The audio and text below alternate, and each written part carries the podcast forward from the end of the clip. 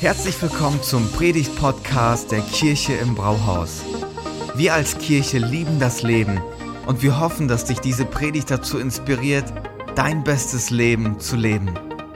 Viel Spaß beim Zuhören.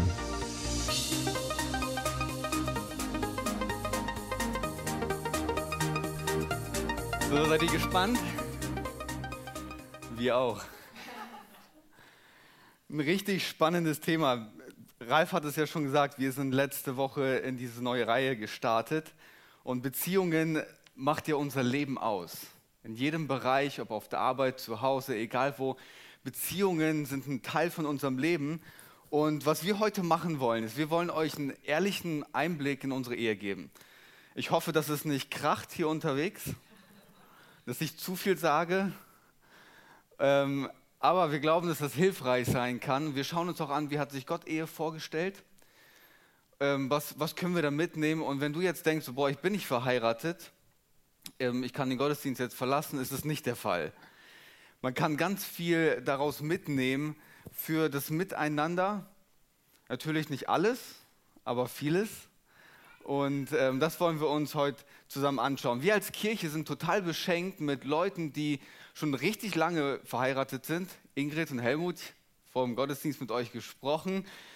60 Jahre verheiratet. Diamantenhochzeit. Und dann gibt es Leute, die sind ganz frisch verheiratet. Wir haben irgendwie alles so in dieser Spanne von ganz frisch bis richtig lange.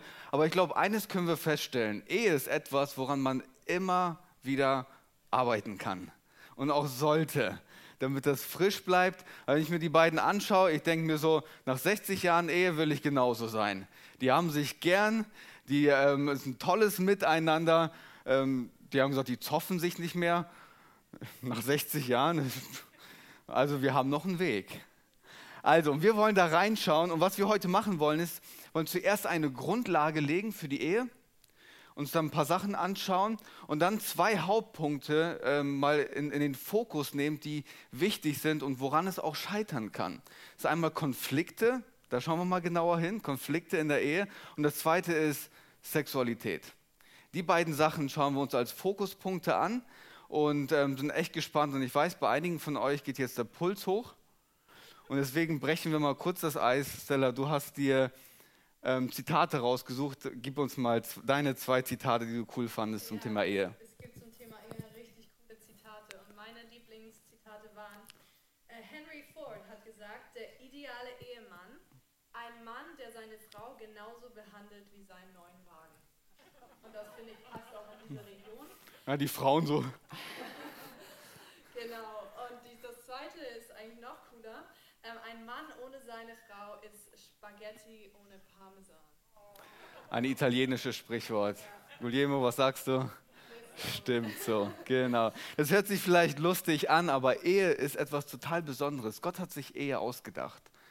Das war seine Idee und deswegen sollten wir schauen, was seine Idee ist für die, für die Ehe wie er, wie er sich das vorgestellt hat. Ein Mann und eine Frau kommen zusammen sie schließen den Bund der Ehe. Den Bund der Ehe. Und das, das ist ein entscheidender Punkt, der Gedanke von einem Bund.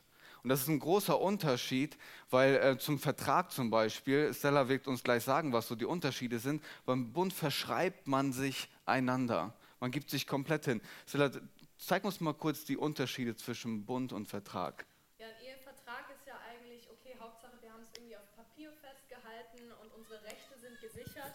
Ähm, und ein Ehebund eigentlich immer auf gegenseitigem Vertrauen geschlossen. Das heißt, hey, ich verpflichte mich, ich gehöre dir, bis wir sterben. Das ist echt krass.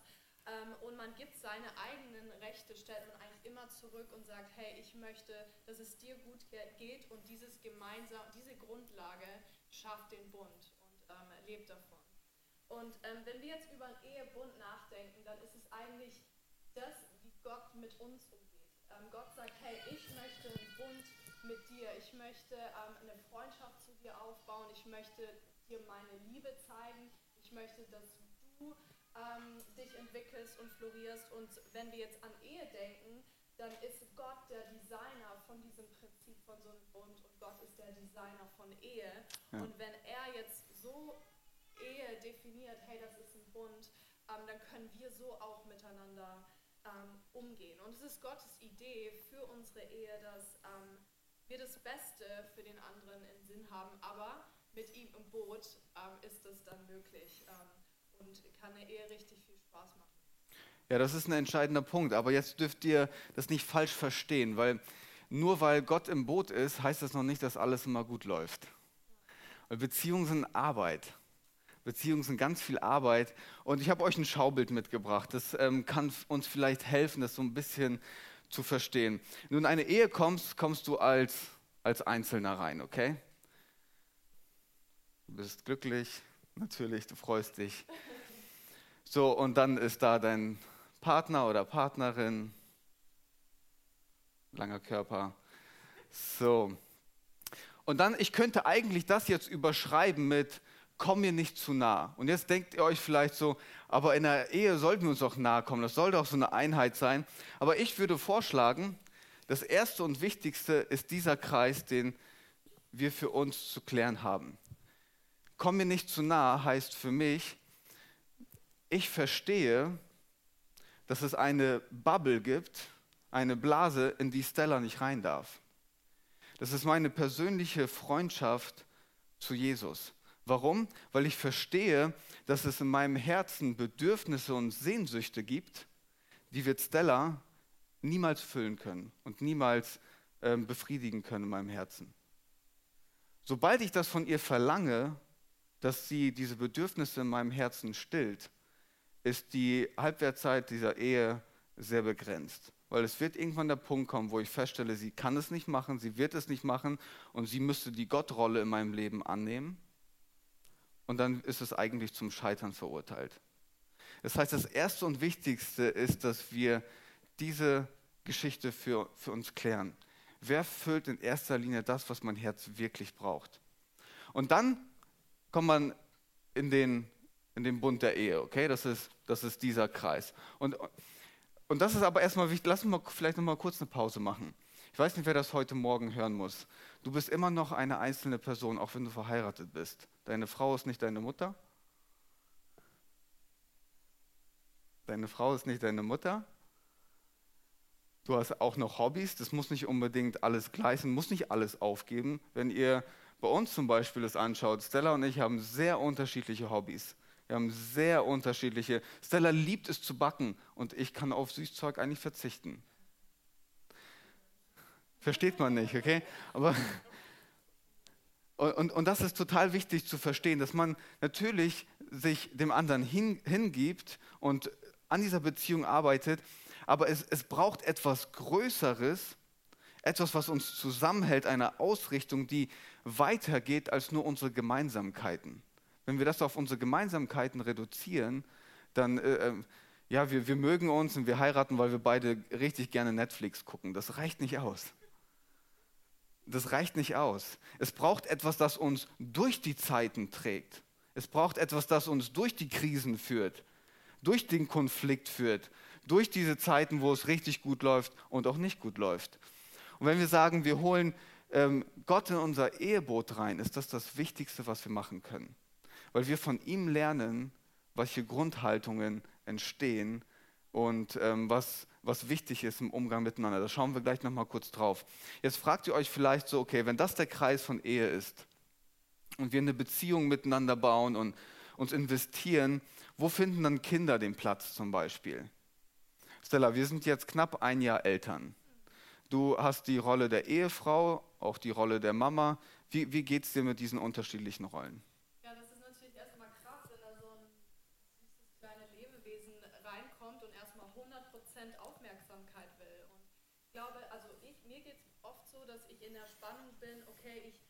Den ganzen Tag sorge ich für sein Wohl, bin für ihn da und dass er quasi, ich merke, es ist, es ist in der Gefahr, dass er an eine Stelle rutscht in unserer Ehe, wo er eigentlich einen Platz einnimmt, der ihm gar nicht zusteht. Weil irgendwann ist Leo alt genug, um auszuziehen. Und der Countdown läuft übrigens schon. ja, seitdem er geboren ist, läuft der Countdown wirklich. Der kann nicht so. ähm, ich meine, bald läuft er schon. Morgen macht er seine Ausbildung. ähm, wird er ausziehen ähm, und dann heißt, selbst unser Kind wird irgendwann äh, uns verlassen und dann bleibt die Ehe. Und deswegen darf ich nicht in die Gefahr kommen als Mutter, dass er da irgendwie eine höhere Stellung hat als ähm, Thomas. Natürlich sind mir beide gleich wichtig, aber es hat eine andere äh, Stellung. Genau, und, und trotzdem, Salah, wir sind ja richtig ehrlich, fällt es dir nicht immer leicht.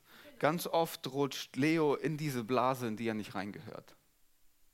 Er nimmt eine Stellung ein und das ähm, kann zu Spannungen führen zu Hause. Definitiv. Aber wenn wir vom Schaubild her betrachten, müsste eigentlich Leo, der ist natürlich klein, so, der ist da und der kommt in die nächste Bubble. Und oft rutscht er halt da rein. Aus, dieser, aus diesen verschiedenen Rollen zieht Stella den manchmal hoch. Und dann ärgert mich das.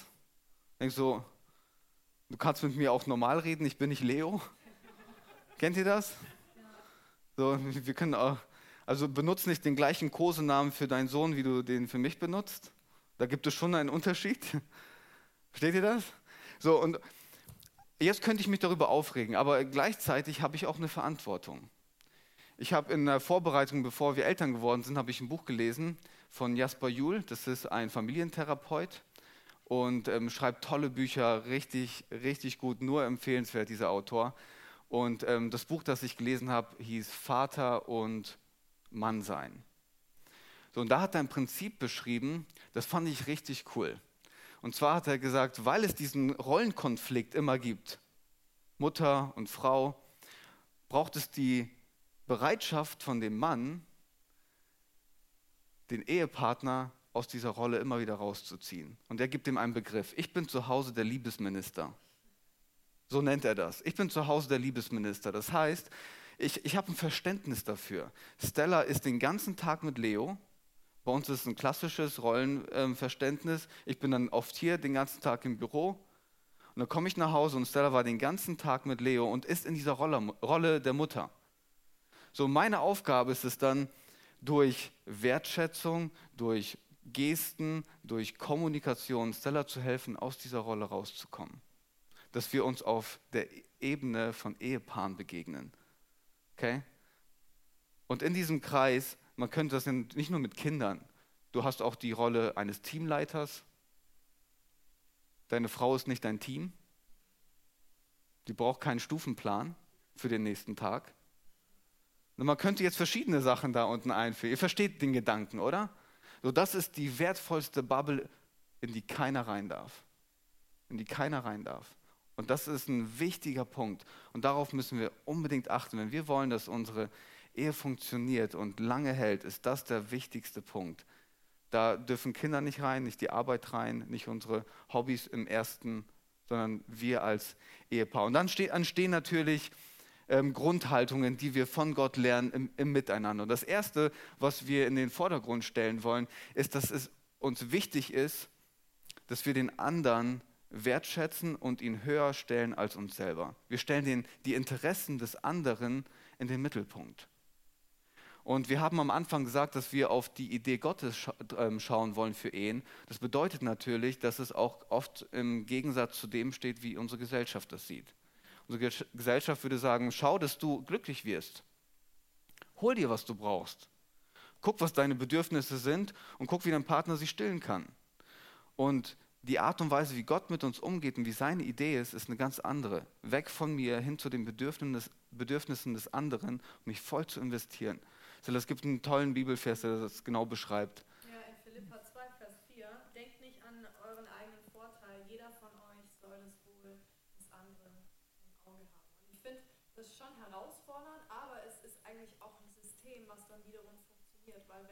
Dein Wohl im Auge habe und du mein Wohl, dann ist das ein Geben und ein Nehmen und dann, das ist die Basis. Also eigentlich, eigentlich cool. Ja, ja, richtig wertvoll.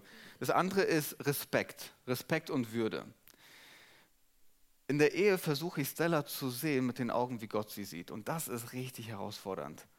Weil man ist ja 24-7 zusammen unterwegs. Man kennt sie mit allen Vor- und Nachteilen. Und dann trotzdem sie zu sehen, wie Gott sie sieht dass, dass sie von Gott gewollt ist, dass sie gemacht ist von Gott genauso, auch wenn ich mich an einigen Ecken und Kanten störe. dass ich dieses Bild habe, sie ist von Gott genauso gewollt und sie ist ein Geschenk von Gott für mich. Wenn du herausfinden willst, ob du respektvoll über deine Frau oder über deinen Mann redest, kannst du folgenden Test machen. Wie redest du bei deinen Freunden oder bei deinen Freundinnen über deinen Mann oder deine Frau, vor allem wenn ihr Stress habt? Wie redet ihr über euren Partner, vor allem wenn ihr Stress habt? Ist das ein respektvolles Miteinander? Weil da kommt auf einmal raus, was wirklich tief sitzt. Einfach mal so als Grundgedanken. Und dann kommt eine, eine Art dazu, Stella, die ist auch wichtig, Wertschätzung. Magst du da was zu sagen? Ja, also es gibt ja, ich weiß nicht, ob ihr das kennt, aber diese fünf Sprachen der Liebe. Ähm, und das ist sehr hilfreich, weil jeder geht ja unterschiedlich, ähm, zeigt unterschiedlich Liebe und nimmt sie an. Und da ist Wertschätzung für viele Leute, also es ist mega wichtig in der Ehe. Für mich ist es besonders wichtig. Äh, meine Sprache der Liebe ist zum Beispiel auch Worte der Anerkennung. Und, ähm, das heißt, so fühlst du dich von, von mir gewertschätzt. Was muss ich machen, damit du dich von mir wertgeschätzt fühlst? Ja, also ich liebe es zum Beispiel, wenn du mir einfach nur eine Karte schreibst. Ich brauche zum Geburtstag nicht ein Riesengeschenk, sondern wenn du dir Gedanken machst, so hey, das schätze ich an dir wert, das liebe ich an dir. Du nimmst dir Zeit, denkst drüber nach und packst das in Worte. Und das ist mega wichtig, finde ich, in der Ehe. Und unsere Ehe lebt oft davon, dass ich sage, einfach mal innerhalb so, hey Thomas, danke, dass du Leo genommen hast. Oder danke für Punkt, Punkt, Punkt. Und äh, den anderen einfach auch sehen, in dem, mhm. was er macht. Genau, und dann, da muss man viel im Gespräch sein, herausfinden, was mag der andere eigentlich. So, wenn Stella keine Geschenke mag, dann brauche ich auch keine bringen. Nur weil. Nur, yeah.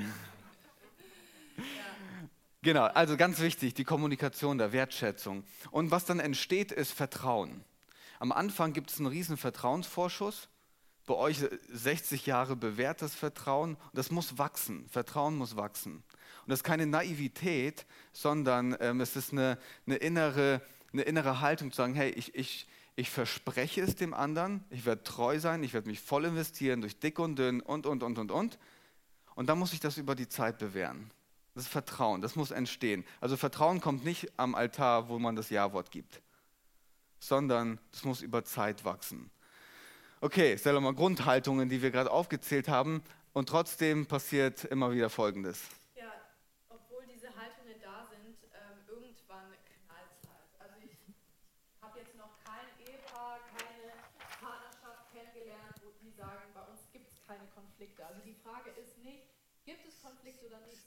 Gehen wir damit um? Ähm, und Wolfram Weidner hat auch ein Zitat dazu gesagt. Er sagt, Ehe, Doppelpunkt, die Gründung einer Gesellschaft für Konfliktforschung.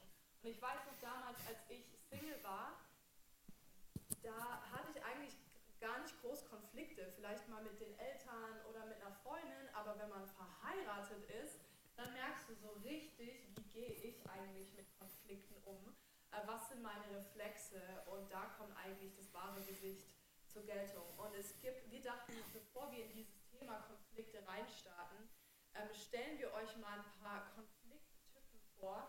Also jeder geht unterschiedlich um und hat verschiedene Reflexe. Und das wird verglichen mit Tieren. Ähm, und ist eigentlich total witzig, aber steckt auch viel Wahrheit dahinter. Thomas, weißt du, äh, kannst du uns mal sagen, was ist das, der, der erste Konflikt? Eine Schildkröte.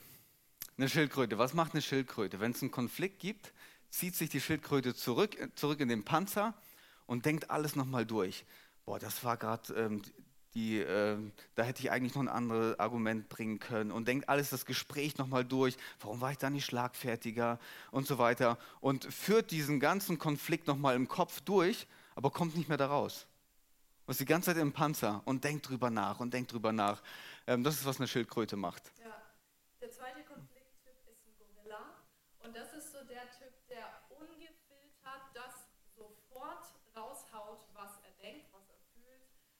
Und er scheint sehr ähm, konfliktfreudig, aber einfach, er ist einfach nur unsensibel und, ähm, unreflekt und unreflektiert. Und unreflektiert. Genau. Also wenn ein, also ganz wichtig auch, ne, jetzt nicht auf den Partner zeigen. Ja, das ist. Äh, ja. So eine Predigt ist immer für den Einzelnen, ne? immer für dich. nicht, nicht, nicht auf den Partner zeigen. Okay. Ähm, das nächste Tier siehst du immer nur von hinten, das ist der Hase. Sobald ein Konflikt kommt, bist du weg. Und wenn du Glück hast, kommt er wieder. Ah, das ist der Reflex. Sobald irgendwas ist, erstmal raus aus der Situation. Da knallt in der Tür und dann weg.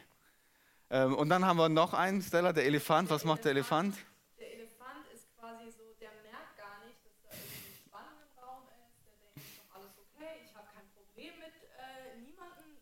Die haben immer nur Probleme mit mir, ich weiß gar nicht, was los ist.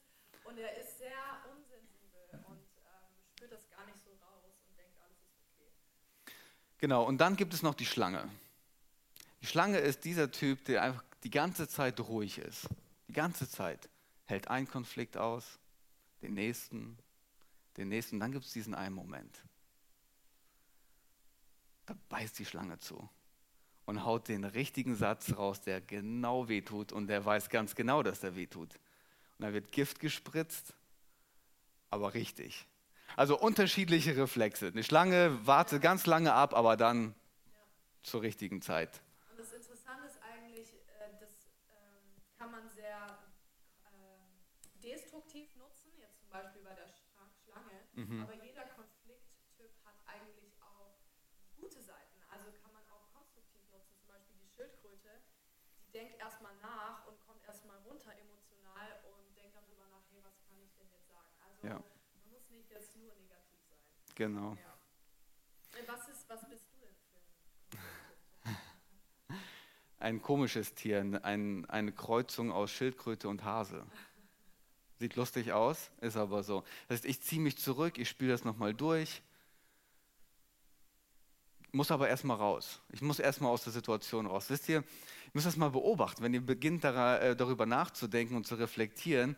Ähm, bei mir ist das so, wisst ihr, wie ich aus der Situation rausgehe? Ich gehe erstmal Abwasch machen. Die Wohnung ist sauber, aber ich räume sie trotzdem auf. Weil ich, ich muss da raus aus diesem Moment und ich muss mich irgendwie beschäftigen. Und ähm, da macht das Bett, obwohl es gemacht ist. Ich muss raus. Und da muss ich nachdenken. So, und ähm, Stella ist harmoniebedürftig. Und äh, das bringt natürlich schon mal in sich eine Spannung mit. Ne? Vor allem, wenn jemand wie ich sich erstmal zurückzieht und braucht, um das zu klären. Und Stella will das sofort in dem Moment, direkt nach dem Konflikt, will sie das geklärt haben, dass wieder alles okay ist und wir uns lieb haben. So, und das kann ich nicht. Ich, also am Anfang, Stella, wie lange habe ich gebraucht?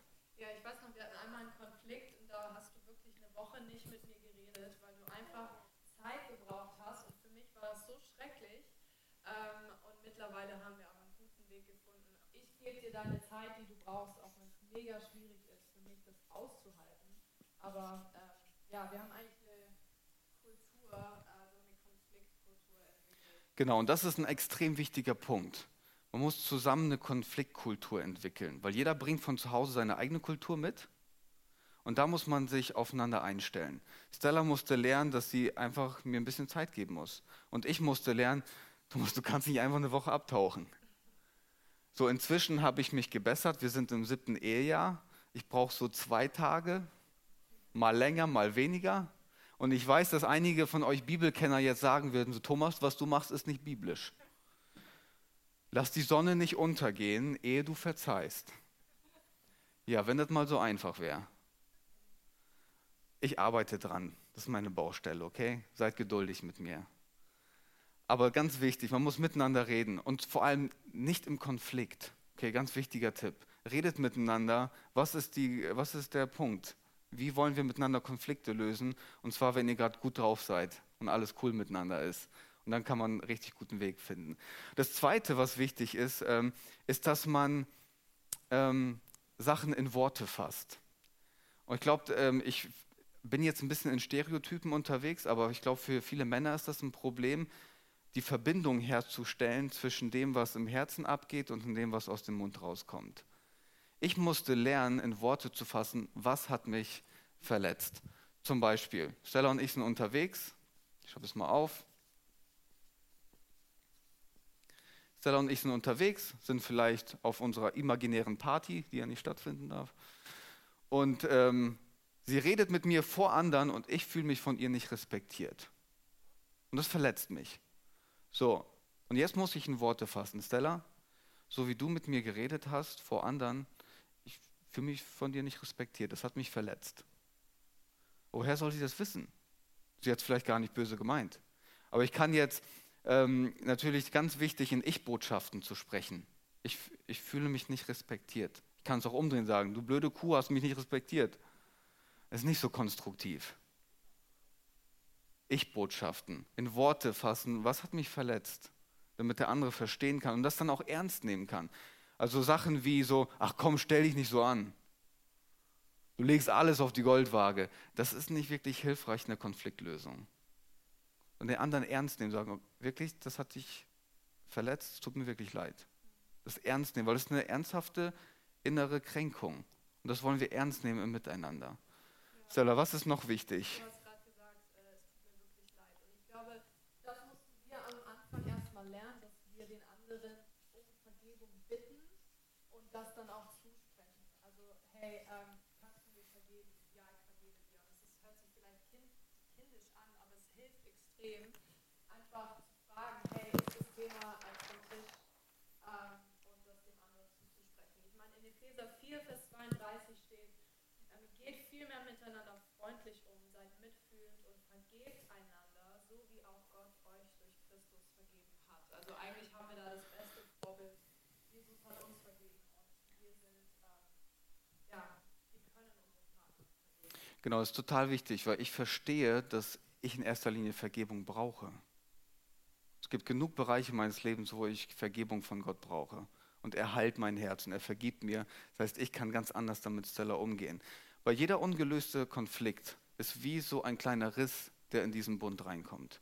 Jeder ungelöste Konflikt. Und wenn, sich, wenn diese Konflikte nicht ähm, geklärt werden, ist es am Ende ein kleiner Konflikt, der das ganze Ding auseinanderballert. Komplett.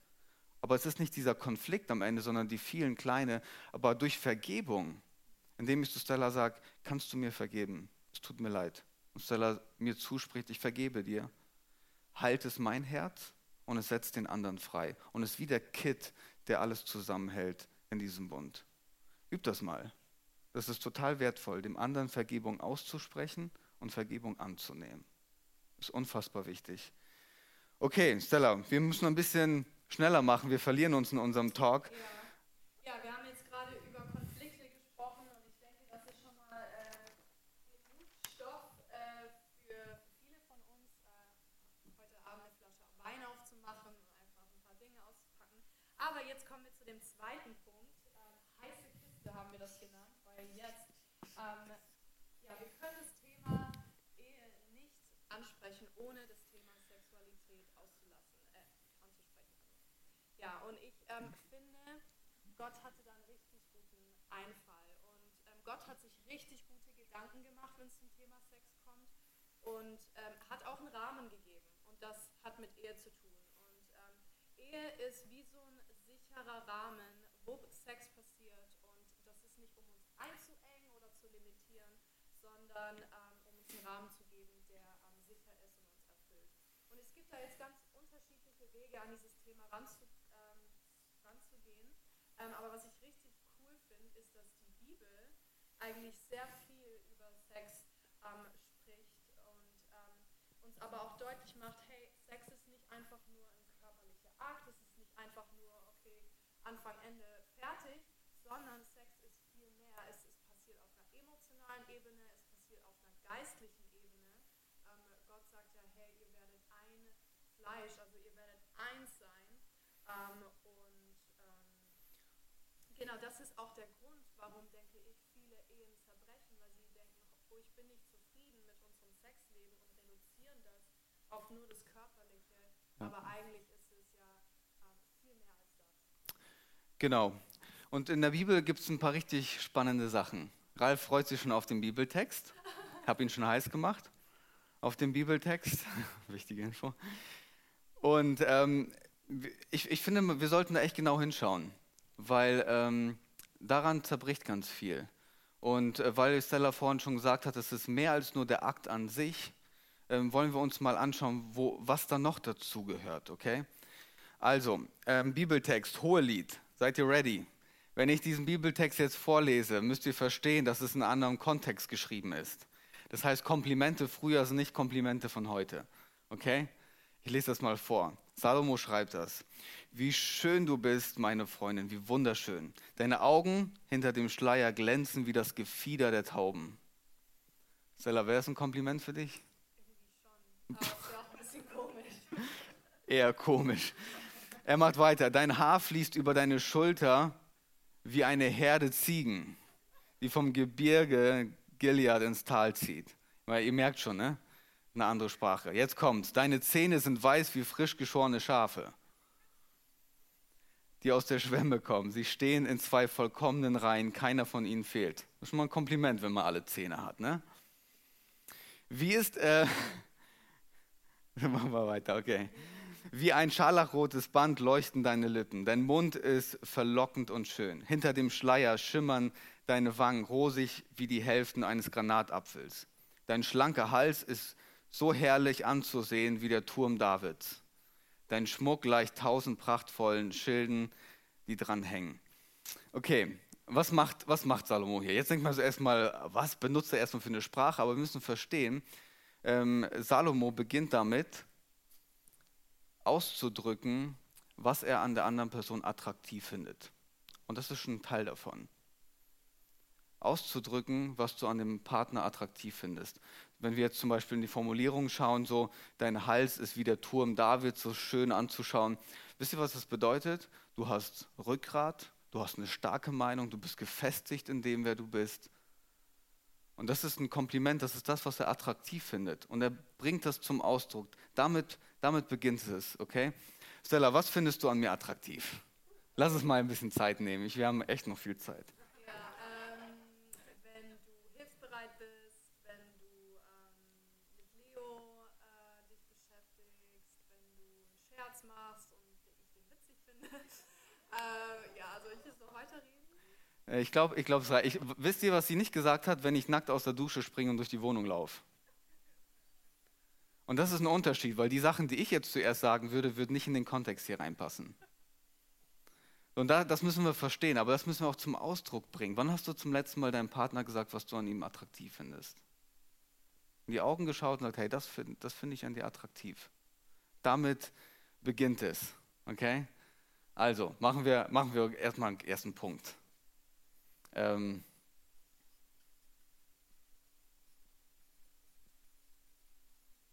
was ist attraktiv? Okay? Drückt es eurem Partner aus. Das zweite ist, ähm, Salomo nähert sich seiner Liebsten an. Ich, ein, ein Vers, okay? Was sagt er hier? Deine Brüste sind wie junge Zwillinge einer Gazelle, die zwischen Lilien weiden. Okay, wie kann man das jetzt verstehen? Man sollte nicht aus dem Gebüsch springen und wie ein Irrer dahin laufen, dann sind die Gazellen weg. Es braucht eine Sensibilität und es braucht in erster Linie eine emotionale Verbindung. Und das ist der Punkt, auf den wir hinaus wollen. Du drückst aus, was attraktiv ist, aber es braucht auch eine Verbindung, die auf einer emotionalen Ebene äh, stattfindet. Stella, was hilft zum Beispiel, um emotional sich zu verbinden? Ähm, ja, dass man zum Beispiel sich einfach umarmt, ohne jetzt gleich an ähm, Sex zu denken oder dass du mir ein Kompliment machst, ähm, dass wir klarkommen. Also in einem Konflikt zum Beispiel ist es ziemlich schwierig, sondern wenn, aber wenn alles zwischen uns äh, klar ist und gereinigt ist, dann ähm, ist es viel einfacher.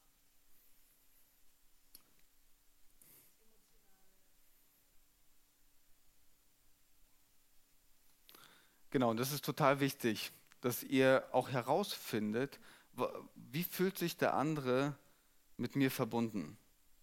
Stella will wissen, was beschäftigt mich? Und ich denke mir so, was hat das mit Sex zu tun? Aber sie will ein Teil von mir sein. Sie will wissen, was ich bewege, welche Gedanken ich habe, was mich innerlich beschäftigt. Und das ist eine Ebene, die extrem wichtig ist. Es ist mehr als nur meine eigene Lustbefriedigung. Ähm, Stella, und dann ähm, kommt es zum Sex. Die Bibel gibt und oder Paulus sagt uns sogar etwas zu den, zu den Ehepaaren. Paraphrasier das mal. Ja, das ist krass, wie ehrlich Paulus ist und das äh, in einem Brief schreibt. Er sagt, ähm, ihr Männer verweigert euch nicht euren Frauen ähm, und ihr Frauen nicht euren Männern. Nicht die Frau verfügt über ihren Körper, sondern der Mann. Und ebenso verfügt nicht der Mann über seinen Körper, sondern die Frau. Und es hört sich erstmal voll krass an, ähm, so, hey, geht es hier um Versklavung?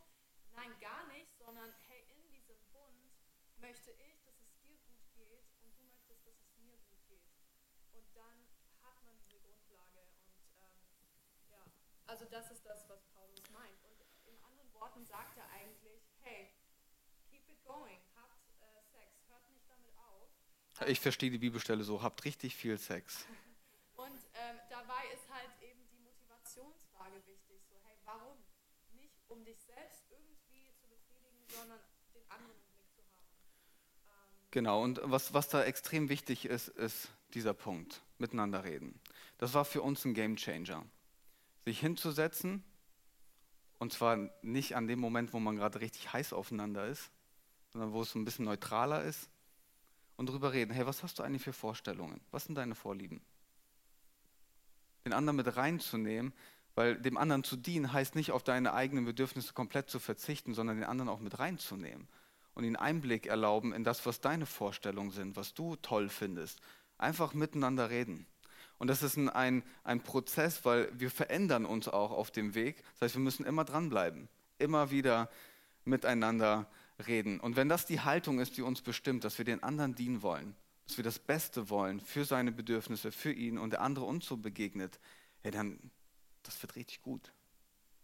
Das ist richtig gut. Okay? Also, diese Punkte. Aber jetzt zum Ende muss ich noch mal ein knackiges Thema aufmachen.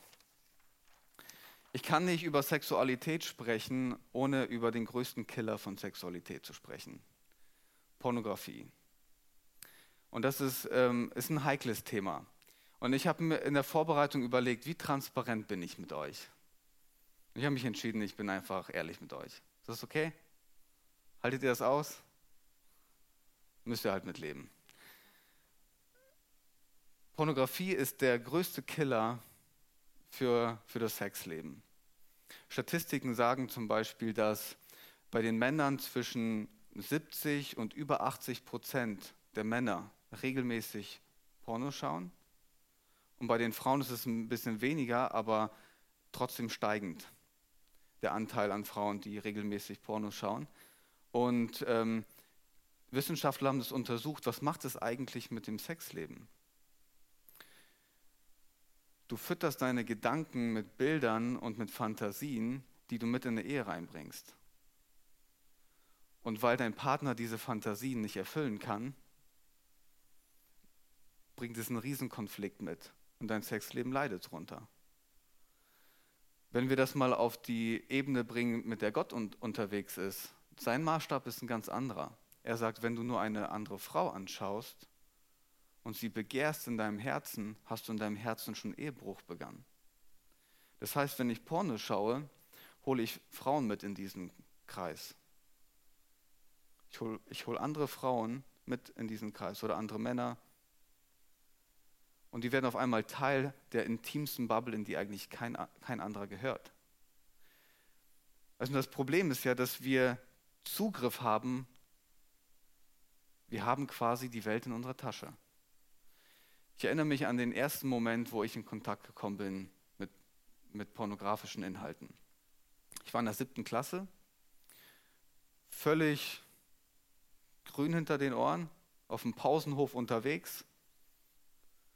Und dann steht, ähm, stehen da Jungs zusammen in der Traube und einer von meinen Kumpels so, Thomas, komm mal her, komm mal her. Und ich bin da hingegangen und dann stehen sie alle um ein kleines Handy und schauen sich dieses Video an. Das war mein erster Kontakt. Was, was geht eigentlich in einem Siebtklässler vor, der gerade in seiner Pubertät ist und der gar nicht weiß, wie mit dieser sexuellen Energie umzugehen ist, die da auf einmal sich breit macht in, in dem Inneren. Und das war mein erster Kontakt. Und dann ging es weiter. Und immer wieder geschaut. Und bei Pornos ist das so, man entwickelt eine Sucht. Man entwickelt eine Sucht, da wird Dopamin in deinem Gehirn freigesetzt. Du kommst da ganz schwer los. Als ich dann meine Freundschaft mit Jesus angefangen habe, ähm, hat Gott irgendwann mal den Finger auf diesen wunden Punkt gelegt. Und ich musste dieses Thema bearbeiten. Das war lange bevor ich Stella kennengelernt habe. Aber es war ein wichtiger Punkt, weil ich habe verstanden, was ich jetzt mache, obwohl ich nicht verheiratet bin, ich fülle jetzt schon mal diesen Kreis. Und dann wird Stella irgendwann mal oder meine zukünftige Frau irgendwann mal dazukommen. Und dann begann ein Prozess. Und es ist nicht leicht, davon loszukommen. Ich brauchte Freunde in meinem Umfeld, denen ich Rechenschaft abgeben kann, die ich anrufen kann, so, boah, ich habe es gerade richtig schwer. Das ist mein erster Tipp an euch. Sucht euch Freunde, die euch anvertraut, mit denen ihr zusammen unterwegs sein könnt. Wenn wir dieses Thema nicht in den Griff kriegen, ist das extrem schwer. Und bei mir ist das jetzt, ich will mal sagen, über zehn Jahre her. Und ich leide immer noch an den Folgen. Das heißt, ich habe immer wieder Bilder in meinem Kopf von damals. Immer wieder. Und Paulus sagt, wir müssen erneuert werden in unseren Gedanken. Das ist mein Gebet, weil ich tue Stella so unrecht, weil das meine Vergangenheit ist. Und ich muss beten und sagen, Gott, erneuere meine Gedanken. Sei du der Filter in meinen Gedanken. Ich will, dass niemand anders in diese Blase reinkommt. Wie kriegen wir jetzt den, die Kurve nach so einem Thema? Ein Bibelvers, Stella, magst du den vorlesen oder soll ich den lieber vorlesen? Komm, ich. Ja, ich lese den lieber vor. Also ganz wichtig, Sexualität ist ein entscheidender Punkt und das Thema Pornografie ist wichtig, dass wir uns das anschauen. Also, um das mal abzurunden, Sprüche 5, bewund, äh, erfreu dich an deiner Frau. Das ist ein Auftrag an uns Männer. Erfreu dich an deiner Frau, die du als junger Mann geheiratet hast. Wenn du später geheiratet hast, darfst du dich auch freuen. Lass sie eine Quelle des Segens für dich sein. Bewundere ihre Schönheit und Anmut. Berausche dich immer wieder an ihren Brüsten, habe ich verstanden. Und an der Liebe, die dir sie schenkt. Also, Ehe ist ein entscheidender Punkt.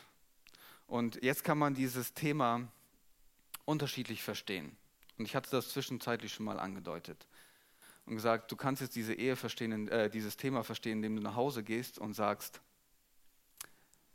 hast du gehört, was der Pastor gesagt hat? Du sollst dich mir zur Verfügung stellen. Solltet ihr nicht machen. Wir hören das auf unserem eigenen Ohr. Wie kann ich mich zu dem Mann, zu der Frau entwickeln, die Gott gefällt in erster Linie und die sich dem anderen schenkt. Und das andere ist, dass wir uns erinnern wollen an das, was wir als Versprechen abgegeben haben. Wir wollen uns dem anderen schenken, aber wir sagen auch immer, ja, wir wollen das mit Gottes Hilfe. Das heißt, das ist der entscheidende Punkt. Wenn es bei euch kriselt und einer dieser Punkte nicht gut läuft bei euch, betet zusammen. Gott, zeig uns, was ist das Problem? Wir brauchen deine Hilfe. Wir haben es uns versprochen, aber wir brauchen dich. Komm mit rein in unser Eheboot, klär die Themen, die bei uns ungeklärt sind. Das ist extrem wichtig. Und deswegen wollen wir zum Abschluss für, für uns als Kirche und für unsere Ehen beten. Und ähm, das Music-Team kann schon nach vorne kommen. Und ich habe Stella gebeten, dass sie für uns, für uns betet, weil ich glaube, das ist ein entscheidender Punkt.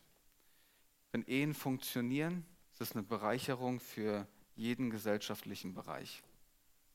Wenn Ehen funktionieren, ist es eine Bereicherung für dein Arbeitsleben, wird es eine Bereicherung sein für deine Familie. Der Jasper Juhl hat gesagt, das Beste, was du deinem Kind schenken kannst, ist eine intakte Ehe. Eine Ehe, die funktioniert. Eine Ehe, die bereichert. Vielen Dank fürs Zuhören. Wenn du eine Frage hast, kannst du uns gerne eine E-Mail an info at kirche-im-brauhaus.de schreiben. Wir geben unser Bestes, um deine Fragen zu beantworten. Bis zum nächsten Mal beim Predigt-Podcast der Kirche im Brauhaus.